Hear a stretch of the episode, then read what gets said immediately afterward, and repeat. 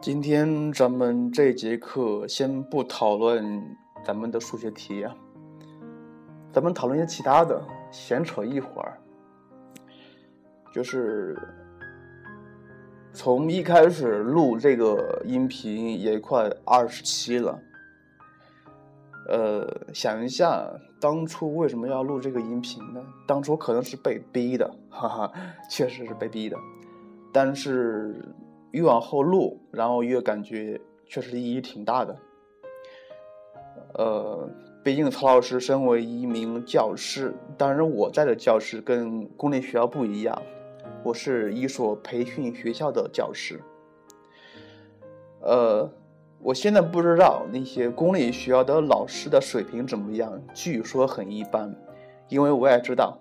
进公立学校老师就是进公立学校当老师的人，很多都是，呃，托关系啊，包括什么什么什么进去的。而且你想一下，那些老师的生源，我估计也不咋地嘛，全都是一些某某师范学院、某某师专那些毕业的学生。呃，虽然曹老师毕业的学校也不是太好，但是不能说差。在某个省份还算是比较牛的一个，呃，误打误撞进入这一行也快一年了，总结起来，啊，有心酸的地方，也有值得喜悦的地方吧。现在逐渐感觉到这一行真是挺啊，挺累的，压力也挺大的。呃，更多的是，他跟公立学校老师相比，缺乏一种稳定性。很多时候你都在彷徨，你都心里静很难静下来。比如啊，作为老师，你要全心全意的为你的学生进行服务，心无杂念，而且对学生无欲无求。但是我觉得。像只有把一个老师的一些其他的想法全部抛去之后，才可以做到的。比如，对于金钱、对于物质、对于一些身外之物，不必过于担心，你才能够舍弃一切的包袱，全心的致力于教育这个行业，是不是？呃，举一个例子啊，就是说鲁迅这个人写了很多文章，是不是？对啊，那你可能会想，在那个年代啊，那个年代是比较动乱的，鲁迅怎么可能有这么大的精力专门写文章批评北洋政府呢？这一点你可能不知道，当时鲁迅的收入是非常非常高的，是非常非常高的，所以他才能，呃。把心思精力全部用来攻击北洋政府，挺好玩的一点。还有就是，咱们录这个音频的话，录的次数越多，越感觉到，其实作为教育的一个行业，更多的是想把一些教育理念，包括一些教育方法、学习方法，传达给更多人。你看一下，就比如我，我录这个音频，只要是上了这个 软件你一搜索就可以收到，你可以免费听，是不是？这样的话，你就不用报一些培训班虽然的话，听音频可能效果不大，但是能给你起一点提点作用也是好的。所以，教育资源是免费的，而且以后的趋势也是免费的。你可以这么想啊。可能你们现在在上高一、高二和高三，甚至年级更低，但是你们现在学的资源网上全都有，而且十有八九都是免费的。想过没有？为什么你们家长千辛万苦花了很多钱，还硬把你放在培训班里学习呢？是因为他们不知道如何利用这些免费的资源。家长可能由于工作忙，他们不知道，但是你们还不知道吗？能给家人省一些，难道不好吗？嗯，可能咱们父母的关系，他们的观念比较旧一些，他们觉得只有在学校老师上课才算是上课，从网上学习那就是贪玩，是不是这样的？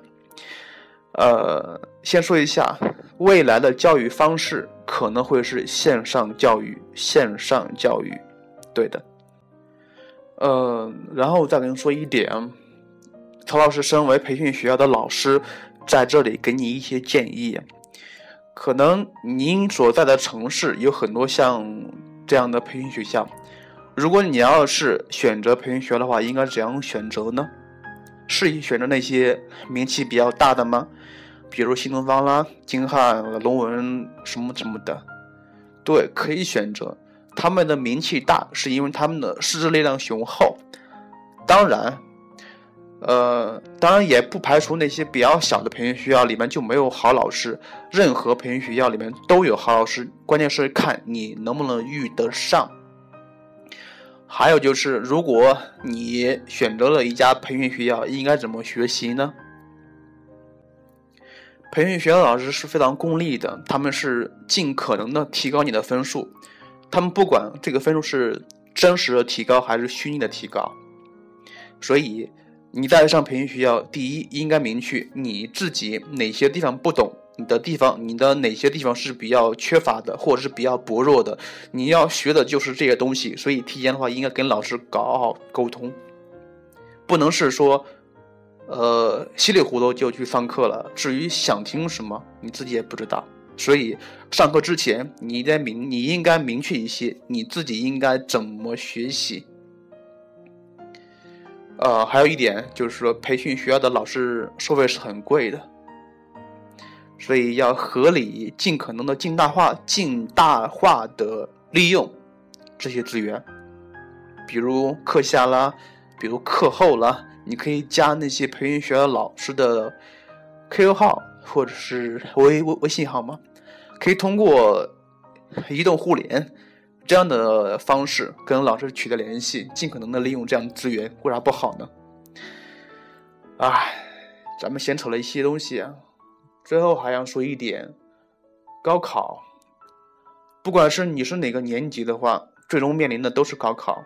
关于高考，陶老师身为过来人，实在是不想再提什么东西了，一提全是泪啊。嗯，陶老师的高中是在一个小县城里面上的，那个学校是一个封闭式的学校。只有星期四和星期天的下午可以出去买日常用品，其余时间都不能出去。所以这样的学校呢，有好处也有坏处。嗯，它可以尽可能的使你的精力放在学习上，就是不会被其他东西所吸引了。所以当时在我们那个学校里面的兴趣。只有三个。第一，看书。这里说的看书是看的课外书啊，比如金庸、古龙，包括一些琼琼琼瑶阿姨的书。但那个时候，像我们很多同学都看了一个遍儿，所以对于文学的功力还是比较扎实的。第二点就是体育了，就是可能会喜欢踢足球、打篮球、打乒乓球。第三点，只能是学习了。因为曹老师是山东人，我不知道你们对山东的教育、对于山东的高考、对于山东的高考分数有没有认识？是很高的，所以那个时候是真的是拼命的学习。那个时候想考个本科都是很难的，不像现在某某市，但但是那个市是哪个市我不说了，某某市、某某省，他们的一本分数线。是很低的，比我比我们山东的三本线都要低，所以你可以想一下，我们山东的话考大学是非常非常难的。啊，毕竟是经过了高考才知道高考的残酷性，但是也毕竟是经历了高考才知道努力奋斗并取得结果是一个怎么样的让人高兴的事情，比那些不劳而获的事情要开心很多。虽然曹老师现在的工作不是太好，但是想一想以前的事情，还是挺开心的。呃，所以我在这儿是想说，不管是文科理科生，不管是你现在的成绩怎么样，是处于那些什么班儿什么班儿，都无所谓，只要是你在高中三年，甚至是高三最后一年努力学了，拼全力学了的话，不管是成绩如何，你都无怨无悔。可能是过了很多年之后，你再回想当时的经历，你也不会后悔。那个时候你会非常的感谢当年拼搏的你，真的是这样的。啊，最后再说一点。曹老师的音频会继续录下去，会把整个高中部分的知识点一无巨细全部的录一遍。在这里，我我也是希望，如果有幸您能听到我的声音的话，我希望您把我这个电台推广给更多的人。毕竟这个是一个 free 免费的，我希望可以帮助到更多的人。也算是为中国的应试教育哈哈做一份浅薄的贡献吧。啊，还有就是，嗯，呃，怎么说呢？呃，这一次课没有打草稿，所以说的比较散，说的比较凌乱，也不知道应该怎样说。我只是想说，您可以加我的 QQ 号。如果哪个地方不懂，或者是哪些问题，这些问题不只单单限于数学题目，包括各类问题啦，都可以向我咨询一下。曹老师作为一个作为一个过来人，在社会上经历了也有几年了，呃，社会阅历还是有的，尽可能的帮助给你。最后一点就是说。